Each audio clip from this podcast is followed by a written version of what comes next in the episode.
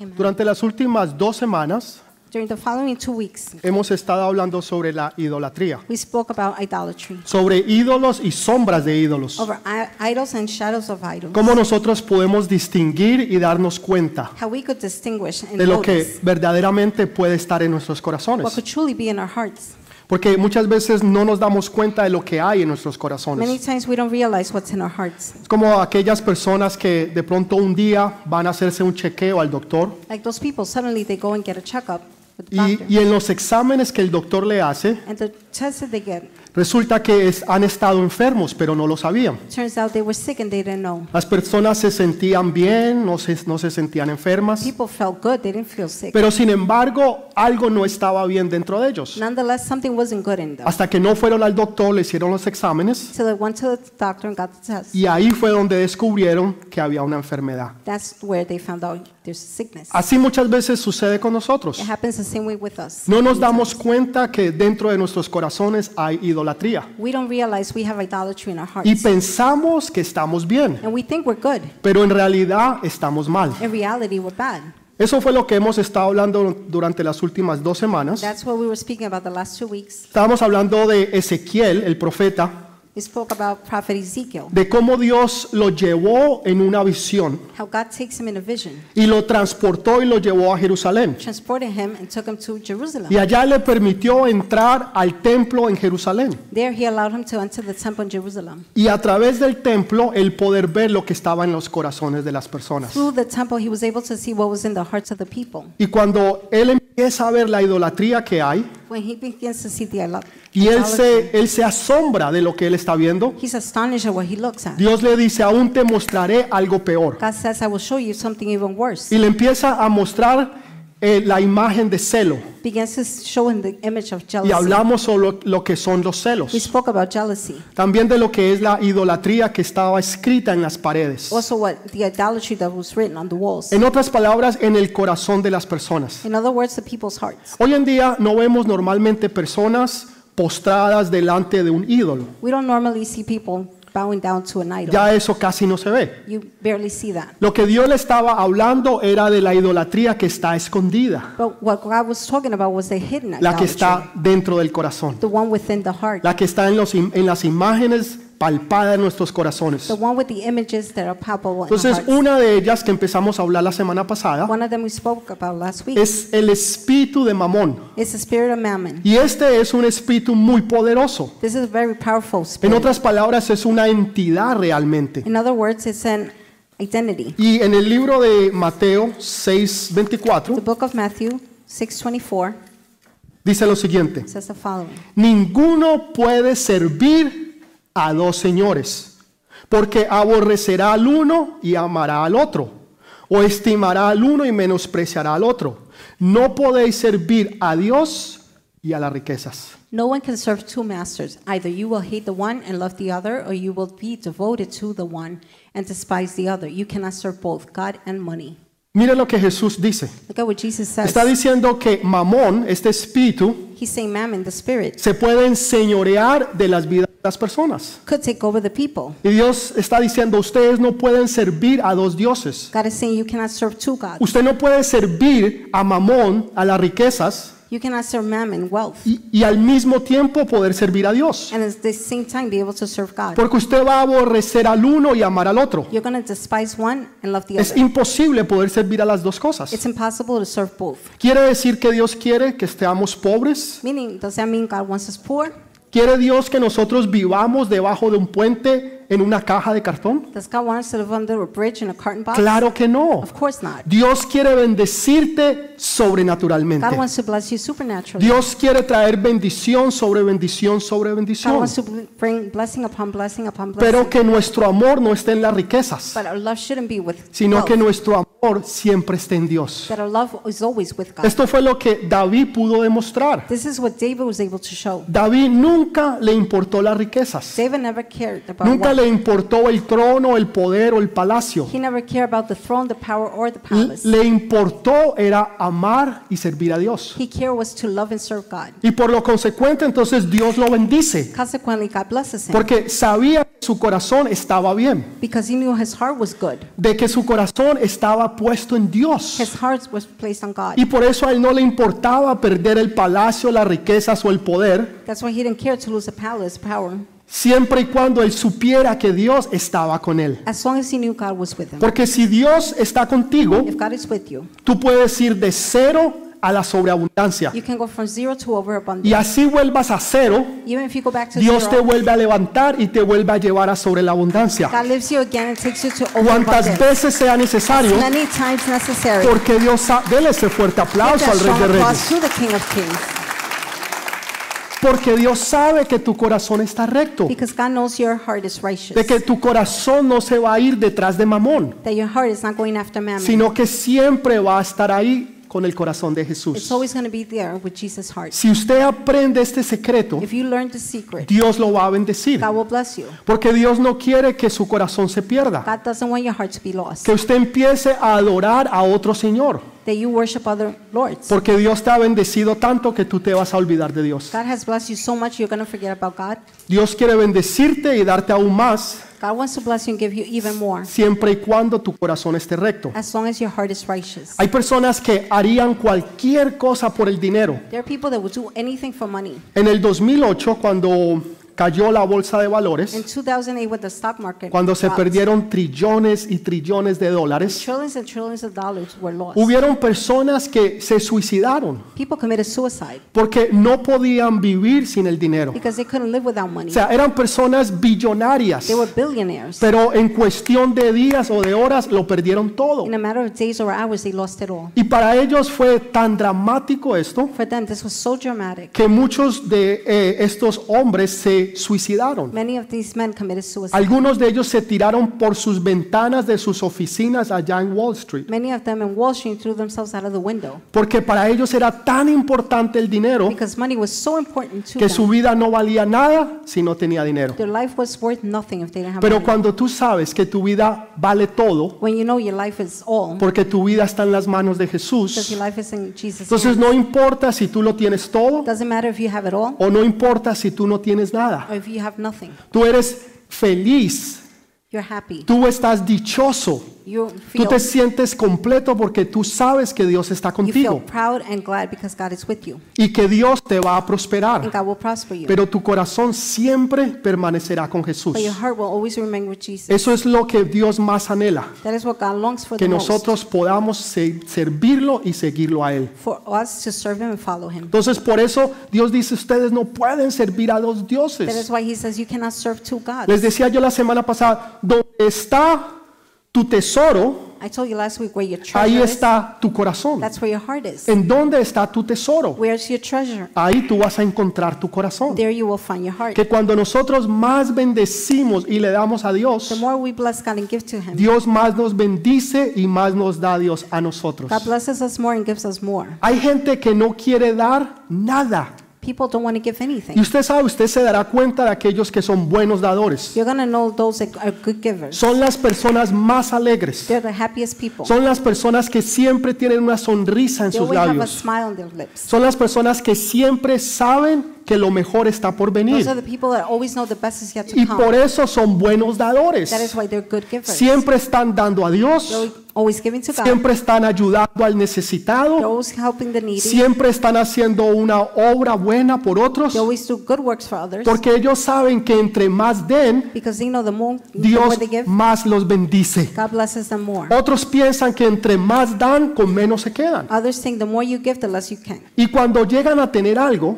When you- they get to get something, no quieren dar absolutamente nada. they want to give absolutely Yo les he nothing. contado la historia de aquel hombre que un día vino a la iglesia, I told you a story about a man that came to church. no a esta, pero a Not to otra this one, iglesia, but to a different church. y vino a dar su testimonio He came to give his testimony. de cómo un día él tenía apenas 20 dólares. How one day he had barely $20. Tenía que pagar la renta, las deudas, comprar un mercado Had to pay debt, do the supermarket, pay the rent. pero decidió dárselo todo a Dios. But he decided to give it all to God. Inmediatamente Dios lo empezó a bendecir Immediately, God y a began to bless bendecir. him and bless Y him. en cuestión de pocos años él se hizo millonario. In a matter of little years, he was a billionaire. Entonces un día lo invitaron a la iglesia para que diera el testimonio. One day, they invited him to church to give his testimony. Entonces lo llaman, por favor, el hermano pasa adelante de su They testimonio. call him, brother, please come to the front, give your testimony. Él pasa y empieza a hablar de su testimonio. He goes and begins to speak about his Dice un día yo testimony. Estaba ahí donde está el hermano sentado He's saying, one day I was there with the brother y contó toda la historia de cómo él lo había dado todo a Dios told the whole story how he gave it all to God, y cómo ahora él era millonario. Estaba, en otras palabras, ayudando a la persona que creyeran en darle todo a Dios. In other words, he was helping the people to believe to give to God. Y una anciana que estaba al frente en la iglesia le dice, hágalo otra vez. she says, do it again. Delo todo. Give it all. Tipo no pudo, And he couldn't. porque ahora no eran 20 dólares. Now it wasn't $20. Ahora eran millones de dólares que él tenía en el banco. Now it was millions of dollars in the bank. Le iba a doler más That would hurt more. y no lo hizo. And he didn't do it. Eso fue lo que Jesús le dijo a un hombre That is what Jesus said to him. cuando le dijo, maestro, ¿qué debo de hacer When he said, Master, what should I do para alcanzar el reino de Dios? to reach God's kingdom? Jesús le contesta, le dice, todo lo que tienes, dáselo a los pobres. Jesus answered and said, Everything you have, give to the poor. Era un joven, era muy rico. He was a young man, rich. Y el hombre se entristeció The man sat, got sad, y se fue. and left. Y dice que Jesús lo dejó ir. It says Jesus let him go. Jesús nunca negocia con nadie. Je- Jesus does not negotiate. with Jesús no le dijo, espérate, espérate. Jesus didn't say, Hold up. Yo te dije el 100%. I told you 100%. Pero, ¿qué te parece si el 90%? but what about 90%? ¿Será que podemos negociar el Can we 90%? negotiate 90? ¿O qué te parece el 80%? What about 80? ¿O el 70%? Or 70. ¿El 50%? 50%? Jesús lo dejó ir Jesus let him go. y nunca más se supo de él. And you never know about him. En otras palabras, él servía a este Dios que es Mamón. In other words, he served this God that was mammon. Él no podía servir a He Jesús. couldn't serve Jesus. Él no creía que Jesús le podía dar aún más. He didn't think Jesus could give even more. Pastor, ¿qué nos está diciendo? What are you saying, Pastor? Estoy diciendo que debemos de confiar en Dios. I'm saying we should trust in Que God. no importa en la situación que estemos, No matter what situation we're in. que no importa en qué situación estemos, No matter what que situation tu we're in. confianza siempre esté en Your Jesús. trust should always be in Jesus. Porque Él es el que te va a sacar de esa situación. He's going to take you out of the Él es situation. el que te va a prosperar. He will prosper you. Él es el que va a abrir las puertas. He will open the door. Él es el que va a hacer que las bendiciones corran detrás de He ti will make the blessings chase y que te alcancen donde tú estés. Sea que vayas a empezar la universidad, college, sea que vayas a empezar un negocio o una familia, donde quiera que tú estés, Dios te va a bendecir. are, Porque you. tu corazón está con Él Because your heart is with Him y solamente con Él. En otras palabras, In other words, Dios quiere ser primero en tu vida. God wants to be first in your life. Los primeros en los diez mandamientos, The Ten Commandments, los primeros tres hablan con la idolatría. the first three talk about Porque para Dios es importante este tema. Because this topic is important to. Dios no acepta que nosotros tengamos ídolos that we have idols o pequeños dioses delante de or nosotros, little gods before us. sino que Él quiere ser el único en nuestros corazones. He wants to be the only one in our hearts. Mire que cuando Moisés subió al monte When Moses went to the mount a recibir los diez mandamientos, dice que el pueblo se quedó abajo the people remained at the bottom y ellos formaron una imagen and they formed an image porque ellos querían adorar a Dios. because they wanted to worship God. Y dice que querían adorar al Dios de Israel. It says they wanted to pray, worship the King of Israel. En otras palabras, sus intenciones eran buenas. In other words, they had good intentions. Hay veces tenemos nosotros buenas intenciones, Sometimes we have good intentions, pero no es la forma en que Dios quiere que nosotros lo alabemos. but it's not the way God wants us to praise Him. Ellos hicieron un becerro de oro They made a calf of gold y lo empezaron a adorar. and began to worship En Him. otras palabras, hicieron de Dios algo que él no era. In other words, they did something of God that He wasn't. Dios no es un becerro. God is not a calf. Dios es Dios todo grande y poderoso. God is great, mighty. Ellos tenían buenas intenciones, They had good intentions, pero hicieron algo equivocado de Dios. but there's something wrong about God. Entonces no se trata de buenas intenciones. not about good intentions. Dios dice que los verdaderos adoradores God is saying the true worshipers lo van a adorar en espíritu y en verdad. in spirit and truth. Esos son los verdaderos adoradores que lo adoran en espíritu y en verdad. Una alabanza espiritual es aquella que no es terrenal, donde lo único que importa es Él. A ti no te importa lo que los demás piensen, lo que los demás digan de ti. Ay, ese tipo tan religioso. Mírelo ahí, es que llorando. Tipo grandote, gordo ahí, es que llorando como un bebé. Está loco. He's crazy. Sí, estamos locos por el Rey de Reyes y Señor de señores. Estamos locos por Jesús. We're Claro que sí. Por eso lloramos. That is why we cry. Por eso lo alabamos y no nos importa lo que los demás piensen. That's why we worship Him and don't care what others are thinking. ¿Usted cree que usted es el único que lo critican? Do you think you're the only one A? David lo criticó su propia mujer. David was criticized by his own David wife. cuando trajeron el arca, When they brought the ark, dice que él empezó a adorar, a alabar a Dios de una manera tan radical he began to worship God in such a radical way. que en medio de la alabanza quedó desnudo, In the midst of the worship, he was naked. quedó en pantaloncillos. He was just left in his ¿Usted se underwear. imagina a un rey en pantaloncillos Imagine a king with the underwear saltando por las calles? jumping in the streets. ¿Usted se imagina al presidente de los Estados Unidos? No, no, no se lo imagine, por favor. Can you imagine the president of the U.S.? No quiero Please don't imágenes en sus I mentes, don't want images in your no mind. son buenas. They're not good. Danzando en calzoncillos. Dancing in his En las underwear calles. in the streets. Usted diría, está loco. You would say he's crazy. Esto fue lo que pensaron de David. This is what they thought about Y fue David. su propia esposa. It was his own wife. Los primeros que te van a criticar a ti son los que más cerca están de ti. The first one to criticize you are the closest ones to you. Van a decir, pero es, es, es un, es un loco, They're going to say he's crazy. Es un religioso. He's religious. Se le corrió una teja acá arriba. He lost a screw. He has Pero cuando alguien está But borracho, when somebody's drunk, cuando alguien está marihuanado, when somebody's with ay, mire, lo, lo que, ay, es, es que está teniendo un tiempo tan bueno oh, they're having such a great y la time, está pasando tan bien and they're having a great time que es tan chistoso y tan... Y eso sí lo aplaudimos. that funny, and we applaud Y pensamos que eso está bien. and we think that's fine. Y al otro día decimos, ay, es que me metí una borrachera The following day, they're like, I got so drunk, I que ni me acuerdo cómo llegué a la I casa. can't remember how I got home. Es que llegué tan em-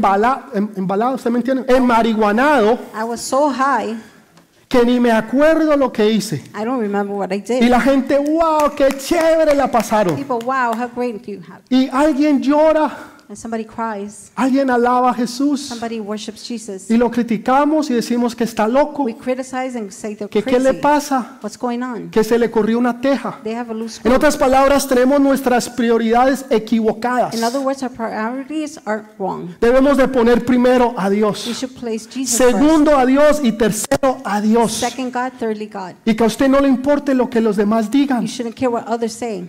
Hay gente que, un hermano aquí nos contaba A man, a brother would tell que us cuando él iba a hacer o va a hacer los income taxes, when he's going to do his taxes, el que le hace los income taxes lo critica. his the one that does his Le dice, taxes. pero usted por qué da dinero a la iglesia? Why do you give money to church? Usted he said? está loco. You're crazy. Y él le dice, ¿sabe?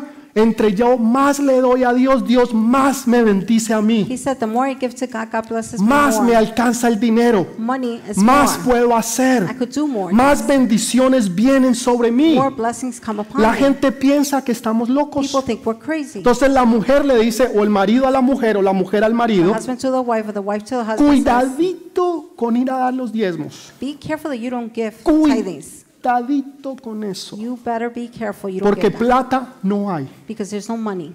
Y pensamos que de esa forma And we think that way, vamos a tener más plata. we're to have more money. Y es todo lo contrario. It's all the contrary. El enemigo viene y se te roba el dinero. The enemy comes and steals your money. El carro se te daña, car gets damaged. los niños se enferman, Children get sick. situaciones vienen, Situations come pero up. cuando tú bendices a But when you Dios, bless God, cuando tú eres un dador alegre, you're a happy giver, Dios te bendice y te bendice y te bendice blesses you, blesses you, y tú blesses you. nunca vas a quedar en vergüenza. You're never going to be put to Jamás tú vas a quedar en Never vergüenza will be put to shame.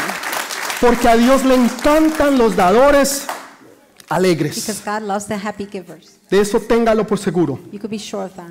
Y paro ahí porque no quiero que se me vayan a poner a llorar. I'll stop there because I don't want you to start crying. Cuando usted le habla a la gente de diezmos y dineros, ay, When you qué talk to people problema. about tithings and money, Eso es, la gente se enoja, people get upset. la gente se siente People incómoda, feel uncomfortable. no saben dónde esconder la billetera, They don't know where to hide the money. porque piensan que le vamos a pedir. They think we're going to ask for it. Dios no pide nada. God doesn't ask Usted for anything. simplemente usted honra a Dios si usted quiere. You simply honor God if you want Y to. si no quiere, no lo haga. If you don't want to, don't do Otro it. se va a llevar la bendición. Somebody else will take the blessing. Porque así es Dios. Dios está buscando God dadores alegres. for happy givers. Gente que esté alegre de darle a Dios. That are glad to give to God. Segundo, Astarot. Second, Ashtoreth. Astarot es el dios o la diosa de la sexualidad. Is the god of sexuality. Ay, pastor, ¿es que es malo el sexo? Pastor, sex? No, para nada. No, not at all. El sexo es bueno, es muy bueno, Sex is good, so good, siempre y cuando se haga dentro del matrimonio. as long as it's within marriage. Porque Dios hizo el sexo, Because God made sex. pero no lo hizo de la forma en que hoy en día se hace. He didn't do it in the way they're doing it now. Por ejemplo, usted abre o ve los algún comercial For example, you see a commercial o usted ve alguna revista or a y magazine. usted ve un carro deportivo You see a sports car y una mujer en bikini. and a woman wearing Así, a bikini al lado. like this by the ¿Qué side. tiene que ver una mujer en bikini What does a woman in a bikini mostrando la transmisión? showing the transmission? ¿Usted me entiende? You, you get it? Para vender un carro. To sell a car. ¿Qué tiene que ver una mujer en bikini para vender licor? Y usted lo puede ver. liquor. And you can see it. Usted puede ver cómo mezclan You can see how they mix la sexualidad para vender un producto. to sell a product. Y saben, funciona. And you know, it works. La gente lo compra. Y ellos saben. They know. Y por eso lo hacen. That's what they do. Entonces, ese es el Dios de la sexualidad. That's the God of sexuality. Ese es el Dios donde la gente no le importa hacer lo que ellos quieran. The, go- the God where people don't care Así do. Dios nos dé parámetros Even if God gives us y nos muestre y nos enseñe lo que debemos de hacer. teaches us what we should do. Porque para ellos es más importante ese Dios For them, that God is more important que el Dios todo verdadero, than the true God, que Jesús de Nazaret. Jesus of Nazareth. Cuando Dios tiene algo mejor para ti, When God has something better for you, simplemente lo que necesitamos es you obedecerlo. need to simply obey. Entonces ese es otro Dios That's another God que no se adora that's not worshipped físicamente, physically, pero está en muchos de los corazones de las personas. it's in many people's hearts. Así como está Mamón, Just like Mammon is, el Dios del dinero y las finanzas. the God of money and finance. Nosotros queremos caminar conforme a la palabra de Dios. We want to walk according to God. Lo que Dios diga que debemos de hacer, lo vamos a hacer. God says for us to do, we should do. Vamos a ser una generación que vamos a esperar hasta que nos casemos. We will be a generation that will wait till we get married. Que vamos a tener sexo, pero cuando estemos We will have casados. sex when we're married. Oh, pastor, pero es que vivimos en otra época. Pastor, we're in different age. Pastor, pero es que estamos en los Estados Unidos. Pastor, we're in the U.S. Pero es que la cultura es diferente. Culture is different. Las culturas podrán cambiar. Cultures may change. La sociedad podrá cambiar. Society may change. Pero la palabra de Dios se But mantiene God's words remain. igual ayer, hoy y por same yesterday, siempre. today, and Y forever. por siempre se mantiene. Forever. It remains. Déjeme darle una estadística. Let me give you a statistic. Y no es de una iglesia cristiana, It's not about a Christian church, de universidades seculares. of secular colleges. Que las parejas que no tienen sexo The cou- couples that don't have sex antes de casarse before marriage viven una vida más feliz, live a happier life, abundante y mejor. abundantly better, Y las, y las posibilidades que tengan divorcio disminuyen. and the possibilities to have divorce Que las parejas que sí tienen sexo antes de casarse. couples that have sex before Y marriage. esto no es algo de una iglesia, es una iglesia que lo hizo. This isn't something about a church that did it. Estamos hablando de universidades We're seculares speaking about secular que colleges. después de años y años de investigación de muchas parejas years and years of investigations of couples, se dieron cuenta de lo que Dios nos ha dicho durante miles de años, they realize what God has been saying for millions of de que years. si usted se guarda y se mantiene If you keep yourself para ese hombre o esa mujer, for that man, that woman, usted va a tener un mejor matrimonio, you will have a better usted va a tener una mejor vida, You will have a better life. usted va a tener una mejor intimidad con You su esposo o con su esposa with your husband or si wife. usted sabe esperar en Dios. If you know how to wait No on God. importa lo que los demás No digan, matter what others say, sea usted diferente, you be different. sea usted la diferencia. Be the difference. Ay, pastor, es que todos mis amigos lo están Pastor, all haciendo. my friends are doing it. Y la gente te va a tratar de hacerte sentir mal. People are going to try and make you feel bad. Ay, pero es que usted se va a quedar para vestir santos. Oh, so you're just going to be there. No, me voy a quedar para esperar ese hombre No, I will wait for that que man Dios tiene para mí. that God has for me. Y usted es diferente. And you're different. Usted sabe esperar. You know how to Usted wait. se sabe You valorar. know how to value yourself. Usted sabe cuánto usted vale. You know your Que worth. usted es una princesa del reino de Dios. You're a princess in God's kingdom. Y que usted va a esperar ese príncipe que Dios tiene para You're usted. wait for that prince God Porque has for ese you. príncipe la va a saber respetar. Because that prince will know how to Va a saber ponerle un anillo a usted aquí. Will know how to put a ring here. llevarla a la casa de sus Take padres you to the parents' house. y hacerla sentir como esa princesa que Dios quiere que usted se And make sienta. you feel like the princess God wants you to be. Y la va a honrar. And will honor you. Ese es el plan perfecto de That Dios. is the perfect plan of God. Si usted quiere algo me- me- menos que eso, If you have- want something less than that, entonces hágalo. so go ahead. Pero Dios tiene algo siempre mejor. But God always has something Y casi better. siempre o siempre va en contra de la cultura de la sociedad. It almost always goes against culture, society. Porque Dios quiere siempre lo mejor para ti. God wants always the best for Entonces, ¿cuál es tu prioridad? you. So what's your priority? Si nosotros hiciéramos una encuesta, a, creo que encuesta, um, a survey, thank you, a survey. survey. Eh, si hiciéramos una encuesta, survey, creo que el 100% what 100% aquí y allá here and there dirían servir a Dios. would say to serve God. Esas serían nuestras palabras, That would be our words. pero ¿cuáles serían nuestros hechos? But what would be our acts? Porque hay veces no perdemos una clase de aeróbicos, Sometimes we won't miss an aerobic class, pero sí perdemos venir a la iglesia. but we do miss church. No perdemos un día de trabajo We don't miss a day of work. porque se me descuadra el chequecito. Otherwise, my pastor. check No, goes eso really no se low. puede. El chequecito es sagrado para My, mí. my check is sacred. Pero sí dejamos de venir a la But iglesia. we do stop coming to church. No nos perdemos un partido We don't miss a sports game. cuando hay un clásico de clásicos. this classic of classic. No nos perdemos la novela. We don't miss on the soap opera. No nos perdemos salir con los amigos o We con las amigas. We don't stop going out with our Pero sí nos perdemos una venida a Dios, a ver a, la iglesia, a venir a ver a Dios. Eso sí lo perdemos. But we do miss coming to En otras palabras, nuestras prioridades no están correctas. In other words, our priorities are not right. Cuando siempre debemos de poner a Dios primero. Well, God should always be first. Siempre Dios primero. Y si tú honras a Dios, Dios te va a honrar a ti. If you honor God, God will honor you. El otro Dios se llamaba Malok. The other word, the other God is Mala. Este es bien interesante. This is very interesting. Porque hoy en día pensamos que no está activo. We think he's not active. Pensamos que Malok quedó en la historia patria.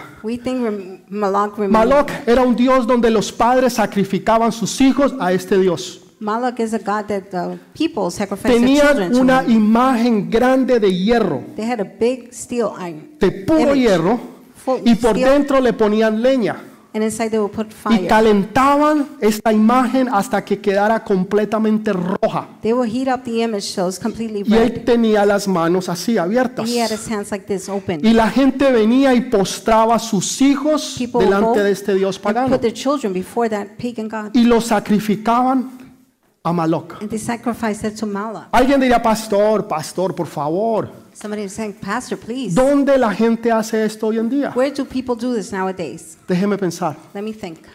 En las clínicas de aborto In abortion clinics, sacrificamos niños we sacrifice children a Maloc. to Malak.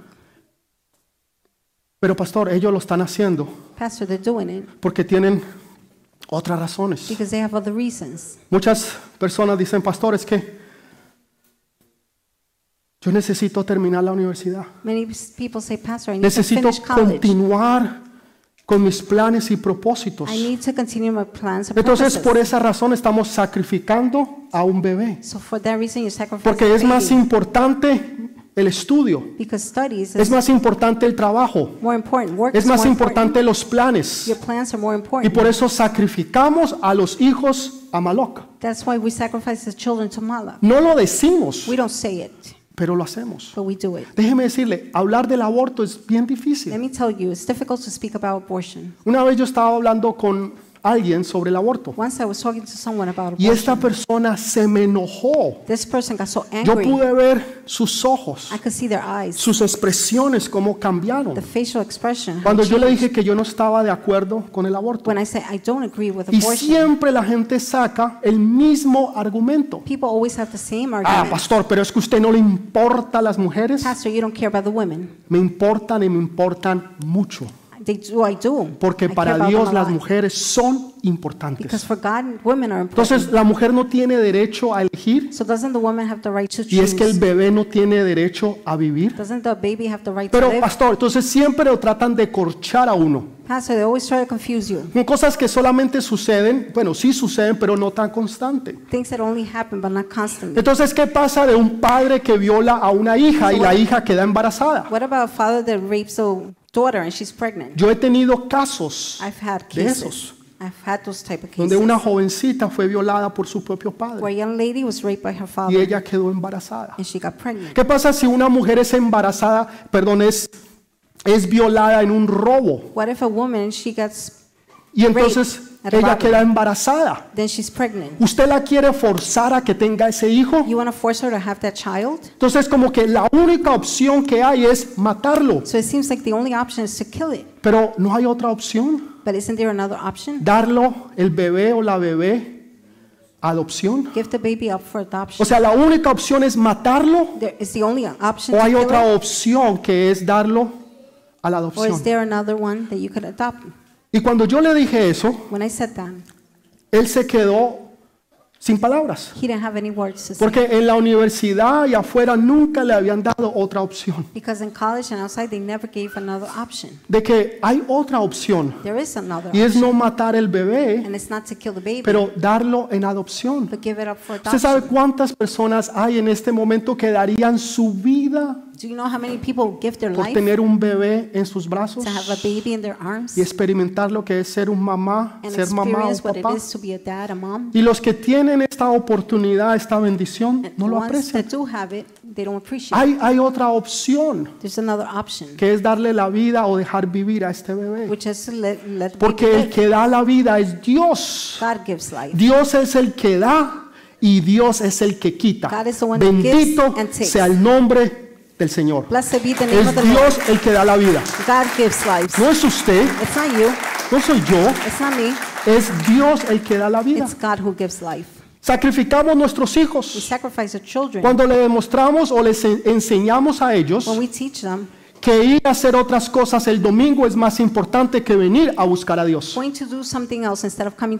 Estamos sacrificando nuestros We're hijos porque les estamos enseñando que hay otras prioridades más importantes que venir a la casa de Dios. Si usted le enseña a su hijo desde pequeño los caminos de Dios,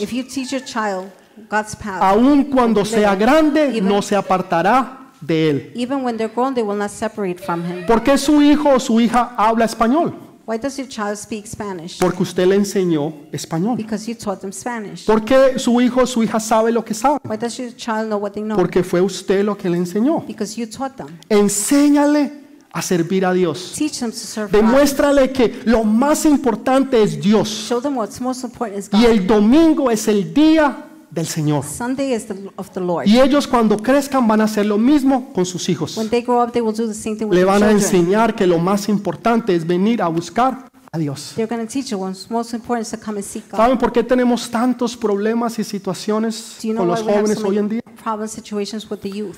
Porque necesitan a Jesús. Because they need Jesus. Porque Jesús se ha convertido en tercero, cuarto, quinto lugar. Jesus has turned to second, third, fourth place. Pero si ellos entendieran que Jesús es lo más importante, they don't understood Jesus is what's most important, ellos van a vivir una mejor vida. they will live a better Van a life. ser mejores padres, be better van a ser mejores hijos, They will be better van a ser mejores servidores They de Dios y van a ser mejores personas. and better Porque tienen a Jesús en su corazón. Jesus in their Dale ese fuerte aplauso al Rey de strong Reyes. applause to the King of Kings.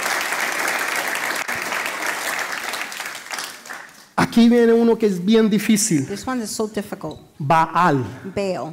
Baal es el dios del intelecto, Baal is the God of es intellect, el dios del conocimiento. the God of knowledge. Pastor, ¿hay, hay algo malo con ir a la universidad? Pastor, something wrong with going to No hay college? nada malo en absoluto en ir a There's la nothing universidad. wrong, Yo le absolutely. diría, vaya a la I universidad, tell you, go to college, estudie, edúquese, get an education, haga bien en la universidad, do good in para college. que cuando salga So when you come out, pueda conseguir un buen trabajo. you can find a good job. No, para que cuando salga No, so when you go, pueda when you're poner done, su propia empresa. you can have your own business. La mentalidad del mundo The world's es mentality encajarlo a usted, a que usted siga el, el protocolo que el mundo tiene para usted. is to box you in so you found, so you Nunca te enseñan a que tú puedes poner tu propio They negocio. never teach you. They Nunca you te enseñan a que tú puedes soñar, They don't teach you that you could dream, a que tú lo puedes lograr, that you can a que accomplish, tú lo puedes that hacer. you can do it. Entonces, eh, tenga una buena educación So have a good education, para que tenga un buen trabajo. so you can have a good job. Tenga una buena Have a educación good education, para que tenga una buena empresa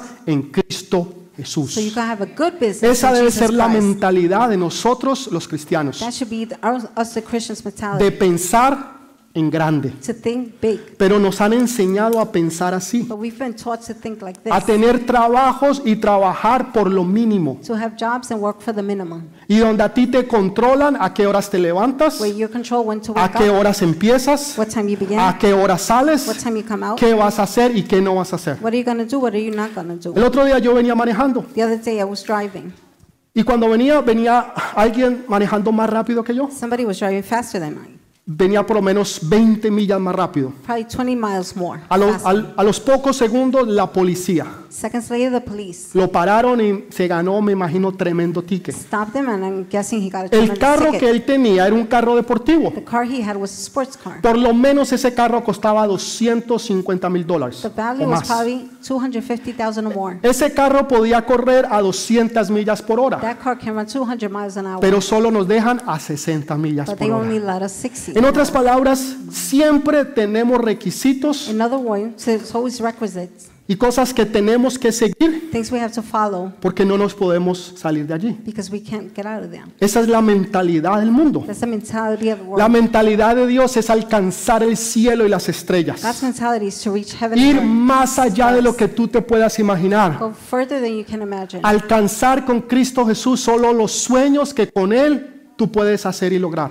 To reach your dreams that only you can do with Jesus Christ. Donde cuando tú le des un sueño a alguien, When you give a dream to someone, la gente te diga, tú estás loco. people that say you're crazy, Eso es imposible. that's impossible. Jamás se podrá hacer. It could never be done. Y usted le dirá, nada es imposible And you'll tell them nothing is para Cristo Jesús. for Jesus Christ. Todo lo puedo en Cristo que me fortalece. Todo lo puedo en Cristo que me fortalece. Porque será Dios el que te ayudará. Because it will be God that helps you. Baal es el Dios del conocimiento, del intelecto. Ba- Baal is the God of knowledge. Este es muy peligroso. This is very Porque dangerous. la gente está estudiando y eso es bueno. People are getting education, so that's good. Pero lo que les están enseñando es que la matemática, la ciencia, la física prueba que no hay un Dios. proves there is no God. Y es todo lo contrario. Las estrellas cuentan The stars count la gloria de Dios. God's glory. Entre más usted conoce y sabe, The more you know and learn, más cuenta usted se da que Dios existe the more you realize God exists. y que es imposible que todo lo que hay It's impossible that everything there is se pueda haber hecho de la nada. could have been done out of nothing. Alguien la tuvo que hacer. Somebody had to do Alguien it. tuvo que diseñar la perfección que hoy existe. Something had to design perfection. Y that ese exists alguien today. se llama Jesús de Nazaret. El único y verdadero Dios que creó el cielo y la tierra, el universo, the only true and real God. todo lo que vemos y aún lo que nosotros no vemos. Entonces el conocimiento, ese se puede convertir en un Dios, donde pensamos que todo lo sabemos. Y personas que se vuelven inflexibles, no son flexibles, no, no, no tienen capacidad para crecer, They don't have a capacity porque piensan que todo lo saben. They think they know it all. Entre más usted sabe, The more you know, más cuenta se dará que usted no sabe. the more you realize you don't know. En otras palabras, que hay mucho más que aprender. Si usted es una persona If you're a person que no es flexible, que flexible, no tiene capacidad, que es rígido, usted no tiene la capacidad para poder crecer. Usted se quedará ahí toda la vida You will remain there all your y será un ignorante, creyendo que lo sabe todo cuando en realidad no sabe nada. thinking you know it all when in reality you know nothing. Usted no sabe lo que usted no sabe. You don't know what you don't know. Usted no sabe You don't lo que know usted no sabe, what you don't know. que usted no sabe nada That you know nothing. y que hay mucho más que aprender. and there's so much more to learn. Jesús lo definió de otra forma. Jesus said in a Aunque different way. hablaba del Espíritu Santo, Although he spoke about the dijo lo Holy siguiente. Spirit, he said the following. nadie pone Nobody puts vino nuevo en odre viejo. new wine in an old jug. Hablaba del Espíritu Santo, He spoke about the Holy Spirit, 100%. 100%. Pero también habla de la capacidad de nosotros de poder crecer, de poder crecer en el conocimiento, en saber que hay muchas cosas más que podemos aprender, que Dios pone personas alrededor de nosotros para enseñarnos, para que podamos crecer y ser mejores, para que podamos ser mejores padres, para que podamos ser mejores hijos, mejores siervos, mejores jefes, poder aprender y así poder poner nuestras propias to empresas. be able to learn and put our own business. Entonces, lo que Jesús decía, que el vino nuevo the new wine, no se pone en odre viejo. you don't put in old vase. Lo que él hablaba era eran unas He vasijas spoke about the vase de cuero. Y después con el tiempo, with time, estas vasijas se convertían, el cuero se volvía rígido, the vase would turn the Duro. leather is rigid. no era no tenía flexibilidad. It had no flexibility. Entonces, cuando el vino nuevo entraba, When the new wine would el vino nuevo es un vino que puede ser bubbly, ¿cómo se dice bubbly? Es, burbujas. es hace burbujas, se expande. The new wine has bubbles. Entonces, si usted lo pone en, en odres viejos, If you put them in old vases, cuando el vino nuevo se empieza a expander, when the new wine expands, rompe el odre viejo y el odre viejo se daña. it breaks the old vase and the Lo que Dios está diciendo es, What God is saying, Dios no va a poner conocimiento God is not going to give en odres viejos, in old personas que son rígidas. People that are rigid. Dicen, así soy yo, That's how I am. así he sido That's how I've y así me muero. And I will die like Pues mi hijo así se va a morir. Okay, then that's how you're going to die. Terco, viejo y solo. Old, and lonely. Porque no tiene la capacidad para crecer, Because you don't have the capacity to grow. para poder entender y conocer más. To be able to understand and know Pero more. aquellos que son del reino kingdom no tienen temor de quién está alrededor. A mí me encanta hablar con gente que sabe más que yo, I love to speak with people that know more than me. gente que es más inteligente que yo, y eso no es tan difícil. So Gente que conoce más que yo, porque puedo aprender de ellos, porque puedo conocer de ellos.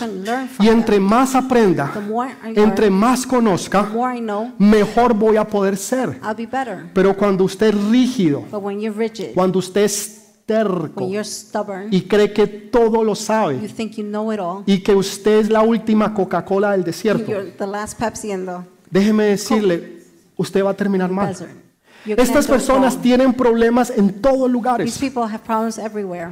Problemas en el trabajo, work, problemas en la familia, problems with the family, problemas en todo lugar. problems in all places. Pelean con el uno y pelean con el You otro. with one, fight with En the other. todo lugar salen en una pelea. Everywhere you find there's an Y después le echan la culpa a toda la Then gente. you blame others. Y no se dan cuenta que el que está mal es usted. don't realize the one that's wrong Que usted es el problema. You're the problem Porque usted es el rígido. because you're rigid. Usted no tiene la You flexibilidad, don't have the la flexibility, capacidad porque usted se ha convertido en un odre viejo. Y Dios no va a poner el vino nuevo, el conocimiento de Dios, el conocimiento que Él tiene the kno- wisdom He has, en odre viejo. No solamente lo espiritual, Not only the spiritual, sino una idea que Dios no le ha dado a nadie. an idea God hasn't given to anyone. Que usted pueda inventar algo que nadie haya You inventado, could invent something no one porque has. Dios sabe que lo puede poner en ese odre nuevo. Because God knows He could put you in the new vase. Usted puede ser el próximo Steve Jobs. You could be the next Steve Jobs. Usted puede ser el próximo hombre más rico o mujer del mundo. You could be the next man or Si usted woman. simplemente permite a Dios que Dios fluya. If you simply allow God to flow. No que la gente diga este tipo es un problemático. Not for people to say this guy is Esta so persona es un encarte. I can't stand this Es una- un problema tenerlo aquí o allá. It's a burden to have them here or Porque there. con todo mundo pelea. Because fights with everybody. Lo ponen aquí es una pelea. You put him here, Lo a ponen allá y es otra Put him there, pelea. there's another fight. Pero que usted sea una persona flexible. But for you to be flexible, Una persona que diga, aunque usted lo sepa todo o cree que lo sepa todo.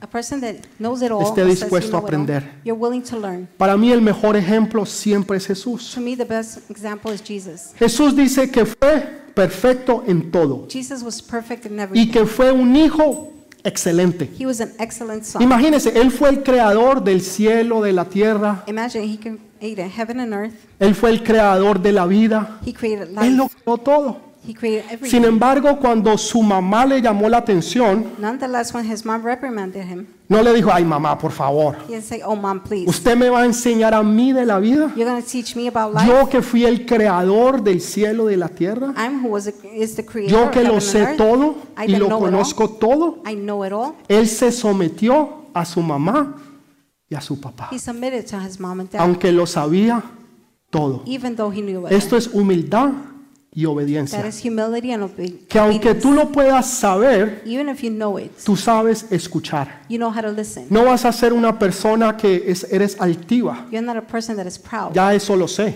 I know that already. Ya eso lo conozco. That I learned about. Dios usó una vez a un burro para hablarle a un profeta. God once used a donkey to speak to a Pastor, a prophet. un burro. Pastor, a donkey, Un burro habló a donkey spoke, y le habló a un profeta. and he spoke to a prophet. Dice la Biblia, de lo vil y de lo menospreciado.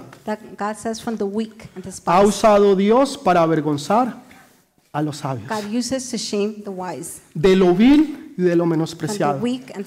Ha usado Dios God has used para avergonzar a los sabios. to shame the wise. O sea, los sabios o los que creen que saben mucho, Dios lo va a avergonzar. The wise people are the ones that think they know it all. God will Y les va a demostrar shame que no saben nada. and will teach them they know nothing. Pero aquellos que son humildes, But those that are humble, dicen, Señor, yo no sé nada, they say, Lord, I know nothing, pero yo sé que yo puedo aprender. but I know I can learn. Dios te va a enseñar y te va a dar conocimiento y sabiduría que tú nunca te imaginabas. God will, un- God will bless you. He will give you understanding and knowledge Porque tienes you un never corazón, imagined porque tienes un corazón because you have a heart con la capacidad de the poder capacity recibir, to receive. que ha sido remojado You have been en el agua, immersed in the water, que es la palabra de Dios. which is the- Esos God's word.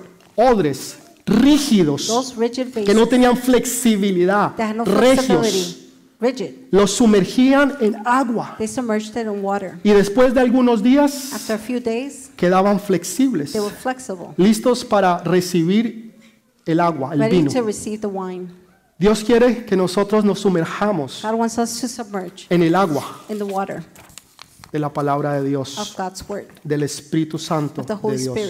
El problema es que estamos recibiendo demasiada mala información. too much bad information. La Biblia habla de dardos de fuego. The Bible speaks about fiery, fiery darts. Esos dardos de fuego son pensamientos que le vienen a usted a la mente.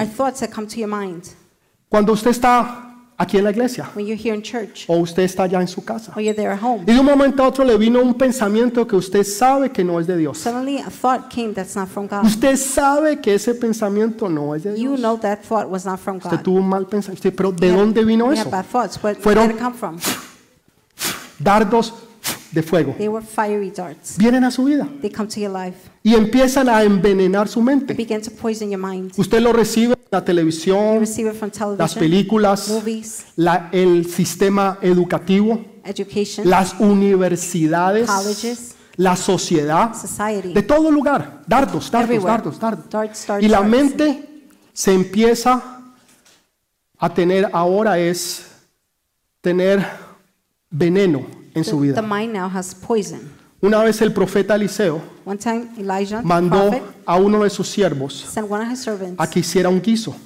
to make a Y él se fue y recogió afuera He went and went out, calabazas, hierbas pumpkins, herbs, y empezó a hacer un guiso and began to make a stew. y le quedó delicioso. And it was delicious. Pero cuando los profetas empezaron a comer, when the prophets began to eat, se dieron cuenta que él había cogido they realized he had taken cosas que eran venenosas things that were poisonous, y que ellos se iban a envenenar, and they were poisoned. que había muerte en esa olla. There was death in that pot. ¿Y sabe qué dijo el profeta? Do you know what the prophet said? Boten esa olla Throw out that pot y boten ese quiso, porque no sirve para nada. because it's good for nothing. Eso es lo que la gente dice de muchas personas. That is what people say about many people. Cuando ven algo o piensan que hay algo mal en él o en ella, When they see something wrong in him or her, they lo que hacen es descartarte de todo. they put you aside from everything. Ya no sirve, They're no good. ya no se puede usar, You can't use it. ya es algo que tiene que salir. It's something that has to En go. otras palabras, te descartan porque other cometiste un error. They move you because you made a mistake. Eso no fue lo que dijo el profeta. That's not what the prophet El said. profeta dijo, déjenlo allí, The prophet said, leave him there. traigan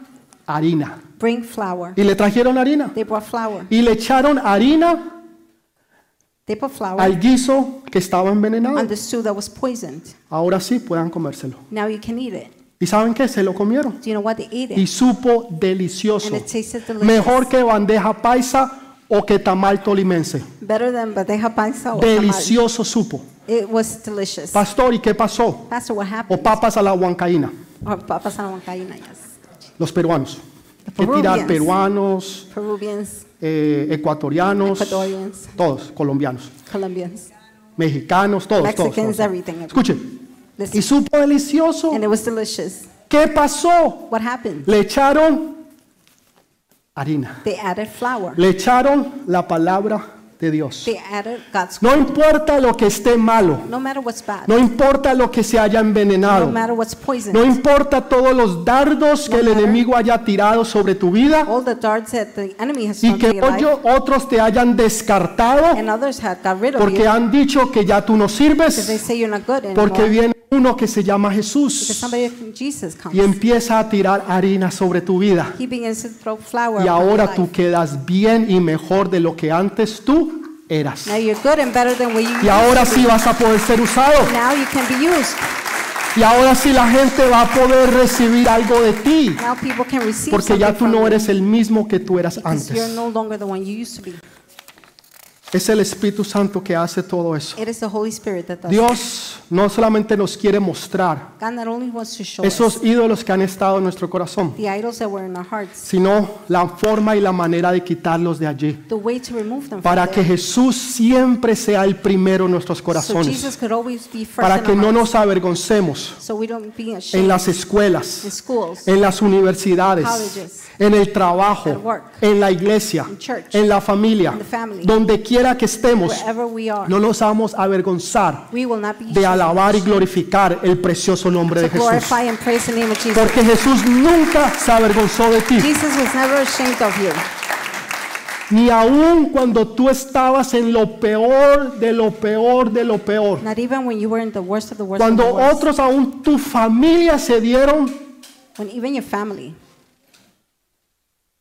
por vencidos, por vencidos por ti. When they gave up on you, Cuando dijeron no más. when they said no more, Jesús nunca se avergonzó de ti. Jesus was never Jamás. ashamed of you, ever. Cuando nadie daba un penny por ti. When nobody gave a penny for you, Cuando tú estabas en lo peor de lo you were in peor, the worst of the worst. Él nunca se avergonzó de ti. He was never ashamed of you. ¿Por qué nosotros nos avergonzamos de Él? Why are we ashamed of him? ¿Por qué nos avergonzamos que la gente sepa que nosotros somos Why are cristianos? we ashamed that people know we are Christians? Que nosotros somos diferentes. That we are different, Nunca mejor. never better, Diferentes. different. Que no somos los seguidores que seguimos la corriente del mundo, We're not followers of the world. Pero que somos los líderes del reino del Dios Todopoderoso. Esos somos nosotros. Tú eres un príncipe, tú eres una princesa del reino de Dios. Y tú no te debes de avergonzar jamás de quién tú eres, sino saber que tu Padre es Dios y God. que tú eres un hijo, una hija del Dios Todopoderoso. ¿Usted cree que los hijos de los reyes se avergüenzan de sus papás? king's, king's children are ashamed of O lo primero que dicen es mi papá es el rey, Or the first thing they say is, my father's mi papá es el My presidente, dad is the president. es el ministro, He's the mi papá es el hombre más rico del My mundo. dad is the wealthiest man in the world. Claro que sí, Of course. ¿Por qué nos avergonzamos de Jesús? Why are we ashamed of Jesus? Cuando Él nunca se avergonzó de quien yo era. He was never ashamed of who I was. Jamás. Otros se avergonzaron, Others got ashamed, pero nunca Él. but never him. Vamos a ponernos de pie. Let's stand up. Si tal vez tú nunca has recibido a Jesús, If you never received Jesus, si tal vez tú nunca has dado tu vida a Jesús, if you never have given your life to y en esta mañana tú dices, Señor, yo, yo, yo quiero dar mi vida a ti. this morning you say, Lord, I want to give my life to you. Señor, hoy he entendido que yo soy un pecador Lord, I understood I am a sinner, y yo quiero entregarte mi vida. and I want to give you my life. Pastor, ¿qué debo de hacer? What should I do, Pastor? Simplemente repita junto conmigo. Simply repeat after me. Padre, yo te doy gracias. Father, I thank you. Gracias, Señor, porque hoy he entendido que soy un pecador Thank you, Lord, for I understood today I am a y sinner, hoy quiero entregar mi vida a ti. and I want to give my life to you. Padre, escribe mi nombre en el libro de la vida. Father, write my name in the book of life. Señor, límpiame con la sangre preciosa de Jesús. Lord, cleanse me with the precious blood of Jesus. Envía tu Santo Espíritu sobre mí Send your Holy Spirit upon y que Él nunca se aparte de mí. that He never separates from Gracias porque hoy reconozco a Jesús. Thank you because today I como mi recognize Señor Jesus y mi as Salvador. my Lord and Savior. Amén. Amen.